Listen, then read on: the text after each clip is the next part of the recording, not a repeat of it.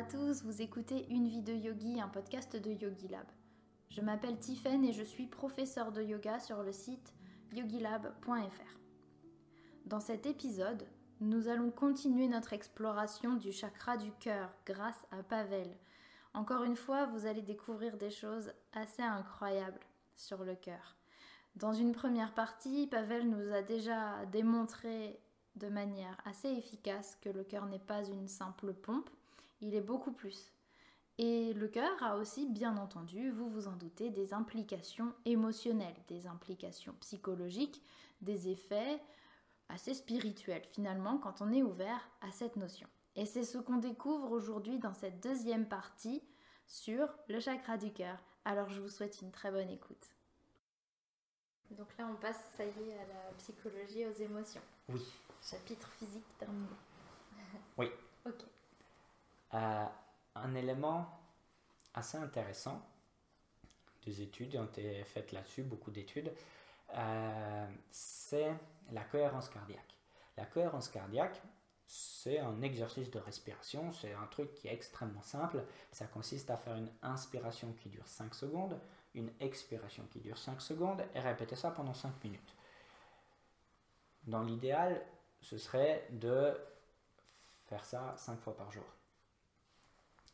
Euh, la cohérence cardiaque était utilisée, euh, il y a des recherches qui ont été faites chez des enfants euh, dans des écoles primaires, dans des écoles maternelles, chez des prisonniers, chez des gens qui ont eu des syndromes de stress post-traumatique, chez des gens qui avaient des crises d'angoisse, chez d'énormes groupes de, de, de population. Et il y a beaucoup de recherches qui ont été publiées là-dessus et ça donne des résultats qui sont vraiment, euh, qui sont vraiment surprenants. Euh, la cohérence cardiaque, ça a un effet euh, sur le système nerveux très calmant. Nos stress, nos angoisses, ça, ça nous tourne dans la tête et ça, ça peut avoir des réactions derrière, une boule au ventre, une sensation d'angoisse, de stress, de peur, de colère, ça peut avoir tout un tas d'effets comme ça sur, sur le corps et la cohérence cardiaque remet ça à plat.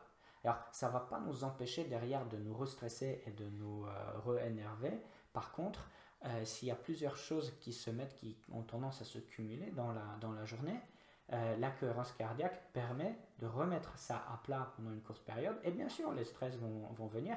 Par contre, si on les remet à chaque fois à zéro, ben à ce moment-là, ils ne s'additionnent pas les uns sur, sur les autres. Et euh, c'est quelque chose que je, conseille très régulièrement à mes patients. Et euh, en général, ils le font parce qu'ils trouvent vraiment des bénéfices physiques d'un côté immédiat et à moyen et à long terme, ils, trouvent des bénéfices sur, euh, sur, sur leur santé.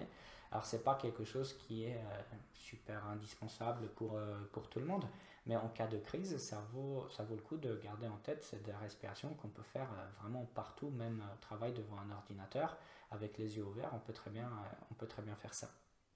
5 minutes. 5 minutes. 5 fois par jour, c'est vraiment l'idéal, mais c'est en cas de, de, période qui est très difficile. Mais si euh, on a une situation, je sais pas, on travaille dans une banque et le patron vient de nous crier dessus et du coup, ben, on se sent un petit peu agité, on peut prendre 5 minutes pour... Euh, pour, euh, pour se calmer. Et du coup, c'est sûr et certain que derrière, on va être beaucoup plus productif parce que cette émotion négative va être remise à zéro. Et derrière, euh, on ne sera pas agité pendant les 2-3 prochaines heures qui, si on est trop agité, de toute façon, ben, le, travail ne va pas avancer à la vitesse qu'on le voudrait. Alors, c'est un outil qui, est, qui, est, qui peut, qui peut s'avérer très, mm-hmm. très, très intéressant.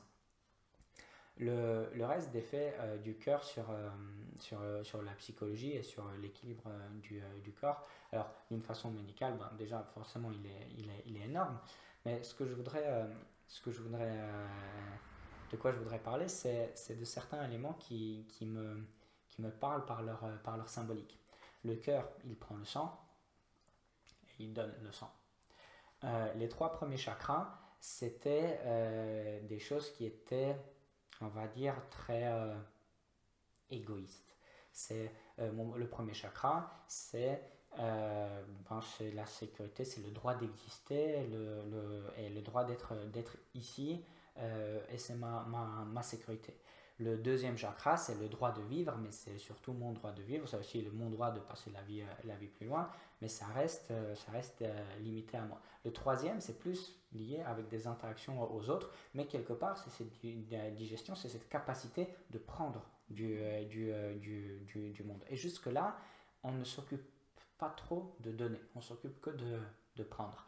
Alors, c'est un, élément qui est très intéressant parce que le quatrième euh, chakra, il est pile poil au milieu. Il y en a trois avant, il y en a trois après. Et euh, c'est comme un point de, de balance, d'équilibre entre le prendre et, euh, et, le donner. Le quatrième chakra, quand on parle du cœur, il prend et il donne. S'il ne prend pas, il ne peut pas donner. S'il ne donne pas, il ne peut pas prendre.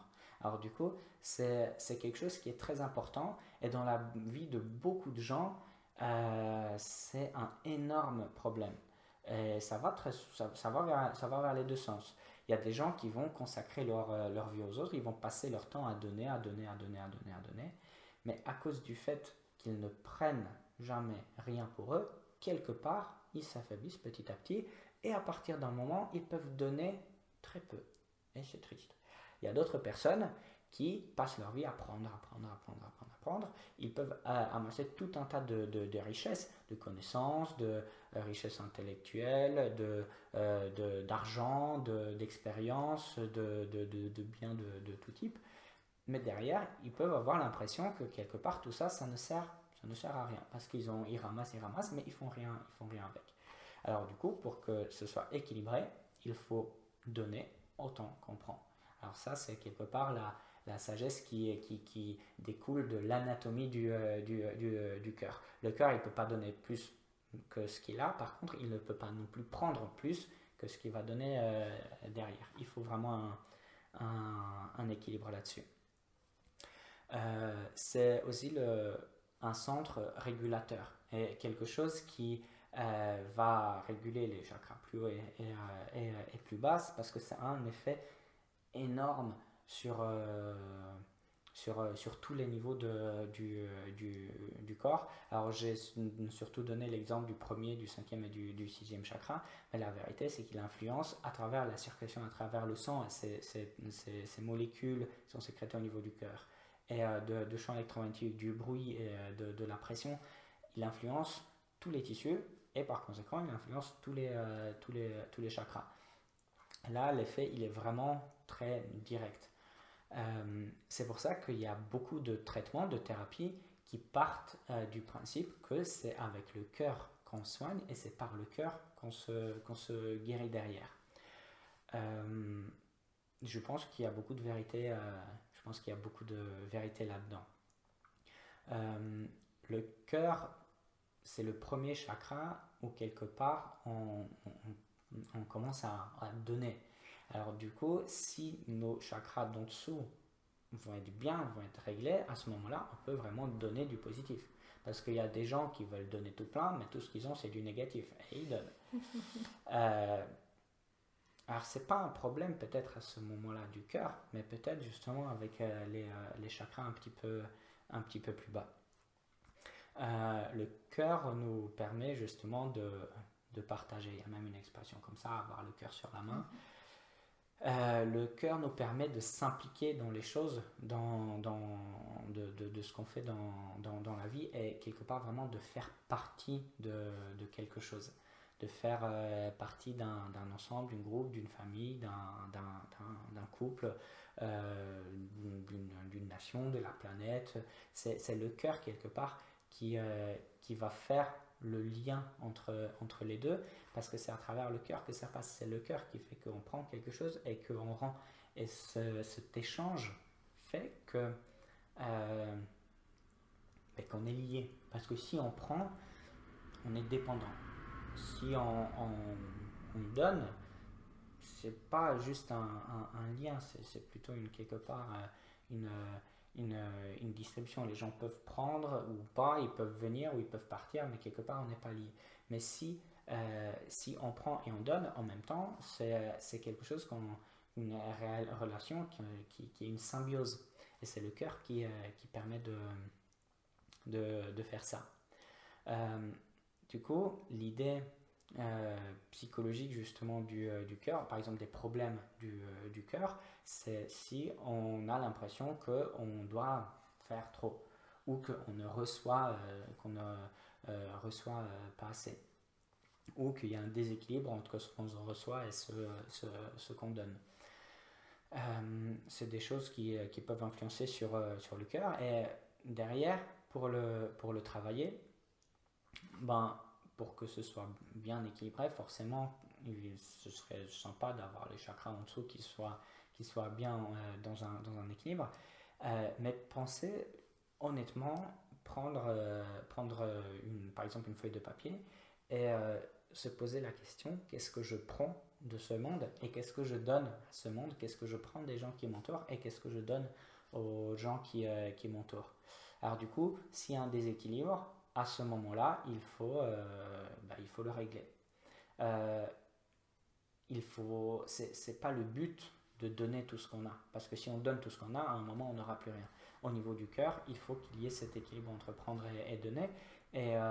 Certaines personnes qui ont trop l'habitude de donner peuvent se dire ah mais c'est une attitude qui est égoïste.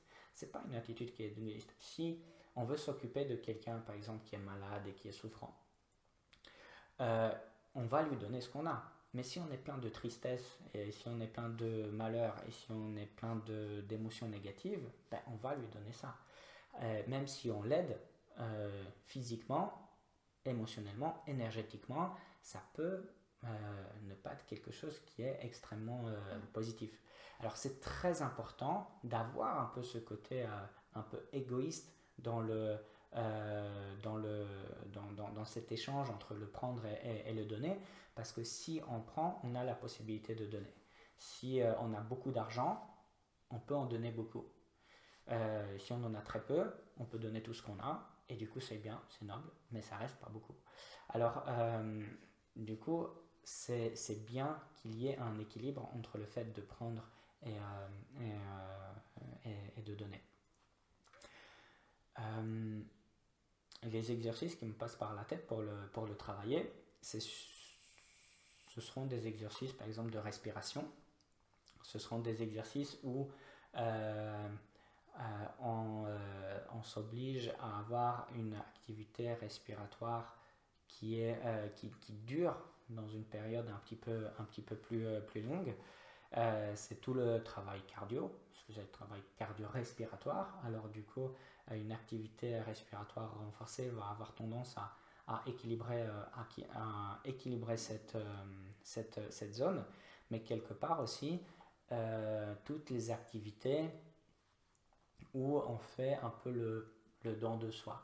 C'est le fait de faire partie d'une association, de s'occuper, euh, je sais pas, des animaux, de s'occuper d'aider euh, des enfants ou euh, des personnes handicapées ou des malades ou des personnes âgées, d'aider les gens dans, dans, dans, le besoin, ça, ça aura tendance justement à renforcer, à renforcer ce, côté de, de, de, donner. Ça va avoir un effet de renforcer ce côté artériel. Pour le côté veineux, c'est de prendre, c'est de se donner le droit aussi de prendre les, euh, les, les, choses et de se donner le droit de les, euh, de les avoir, de les posséder, de, les utiliser et de les recevoir. Mm. Ça part des, des, émotions, de se donner le droit, par exemple à l'amour, de se donner le droit à être aimé par une personne, par un homme à une femme, de se donner le droit d'être aimé par ses enfants, de se donner le droit d'être aimé par les, parents, de se donner le droit aussi d'être apprécié par les autres. Ça, c'est un truc, euh, c'est un truc, c'est, euh, une catastrophe au 21e siècle. Euh, les gens, ils sont tous préoccupés et convaincus que ah, ça j'ai fait mal, là je suis pas bien, là je suis pas beau, là je suis trop gros, là je suis comme ci, là je suis comme ça. Et du coup, on a l'impression que ce qu'on prend, c'est que le négatif. Mais mais il y a tout un tas de positifs qu'on pourrait prendre. Et pourtant, même si c'est juste devant nous, très souvent, on choisit de prendre le négatif et pas de prendre le positif. Très souvent, énormément de personnes ont du mal à accepter les compliments. Très souvent, les gens, ils ont du mal à parler d'eux-mêmes en positif. Parce que c'est peut-être lié à notre culture qui euh, c'est trop prétentieux et, et, tout ça. Mais ça part aussi d'un équilibre. Il ne faut, pas passer faut pas passer le temps à, se lancer des, compliments, mais il ne faut pas non plus passer le temps à se, à se, à se critiquer. Entre les deux, il faut qu'il y ait un équilibre. Il faut qu'il y ait une juste vision de ce que je fais du bien, de ce que je fais de mal. Si quelqu'un m'apporte un, un, compliment, c'est bien, il faut le prendre. En même temps que si quelqu'un m'apporte une critique, c'est bien, il faut la prendre, il ne faut pas s'attacher à ça. Si quelqu'un me dit que mon travail il est pas bon, à ce moment-là, je vais réfléchir qu'est-ce qui va pas avec mon travail? Ça ne veut pas dire que je suis une mauvaise personne. Si quelqu'un vient me dire que mon travail est bon, je suis content, ça veut dire que je peux continuer dans la même direction, mais je ne vais pas je vais pas m'attacher à ça non plus, parce que si quelqu'un vient me dire que mon travail est bon, ça ne veut pas dire que je suis une bonne personne. Là, on a juste parlé du travail. Mais on a tendance souvent à s'associer à ce qu'on a et à ce qu'on euh, à, ce qu'on nous dit. Alors du coup, il faut un équilibre. Il faut un équilibre entre ce qu'on prend et ce qu'on euh, euh, ce qu'on ce, qu'on ce donne. Et cet équilibre va aussi créer un mouvement et une fluidité. Et plus c'est fluide, ben, dans nos pensées, dans, dans, dans, dans notre vie, ben, moins il y a de résistance. Et cette résistance, quelque part d'un côté c'est nous qui la créons, en nous rattachant à certaines choses, mais si on rajoute de la fluidité, ben, les choses elles, elles, elles, vont partir, et quelque part c'est le cœur qui peut nous permettre d'identifier les trucs auxquels on est attaché et justement de les, euh, de les, euh, de les laisser partir. Ça, on rentre un petit peu dans une dimension un peu moins psychologique mais spirituelle le cœur peut nous permettre d'apprécier les, euh, les, euh, les, choses et aussi peut nous permettre de voir euh, si on est trop attaché à certaines, à certaines choses. Et c'est quelque part aussi le cœur qui peut nous permettre derrière de, de, de, de, les, laisser, de les laisser partir. C'est le cœur qui nous permet de s'impliquer, mais c'est le cœur qui nous permet aussi de, de, de, se, de se retirer. C'est le cœur qui fait tout, cette, tout cet équilibre. C'est pour ça qu'on peut dire je le fais avec le cœur. C'est ça. Des choses qui nous tiennent à cœur. Mhm. Finalement, notre vocabulaire était assez révélateur de toutes les choses qu'il fait ce cœur. Ah, ben, il y a énormément de sagesse mhm. dans, dans, le, dans le langage.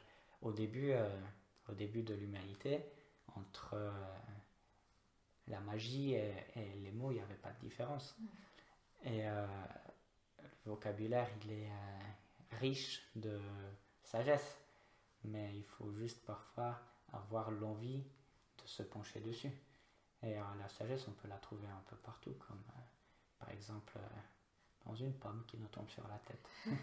Et on décrit des équations qui font tourner les planètes derrière. Génial. J'espère que vous en avez appris autant que moi. merci beaucoup, Pavel. je t'en prie. C'était génial et on se retrouve très vite. Très bien. À bientôt. À bientôt. Merci pour votre écoute, cher Yogi et cher Yogini. J'espère que vous avez aimé cet épisode et que vous avez appris toutes les choses que Pavel a à nous transmettre. Si vous avez aimé, sachez que vous pouvez nous laisser un commentaire. Ça nous fera super plaisir de vous lire et de vous répondre. Vous pouvez aussi nous laisser des étoiles sur la plateforme de votre choix. C'est un moyen pour nous de rendre le podcast plus visible et de partager toutes ces belles connaissances au plus grand nombre. À très bientôt.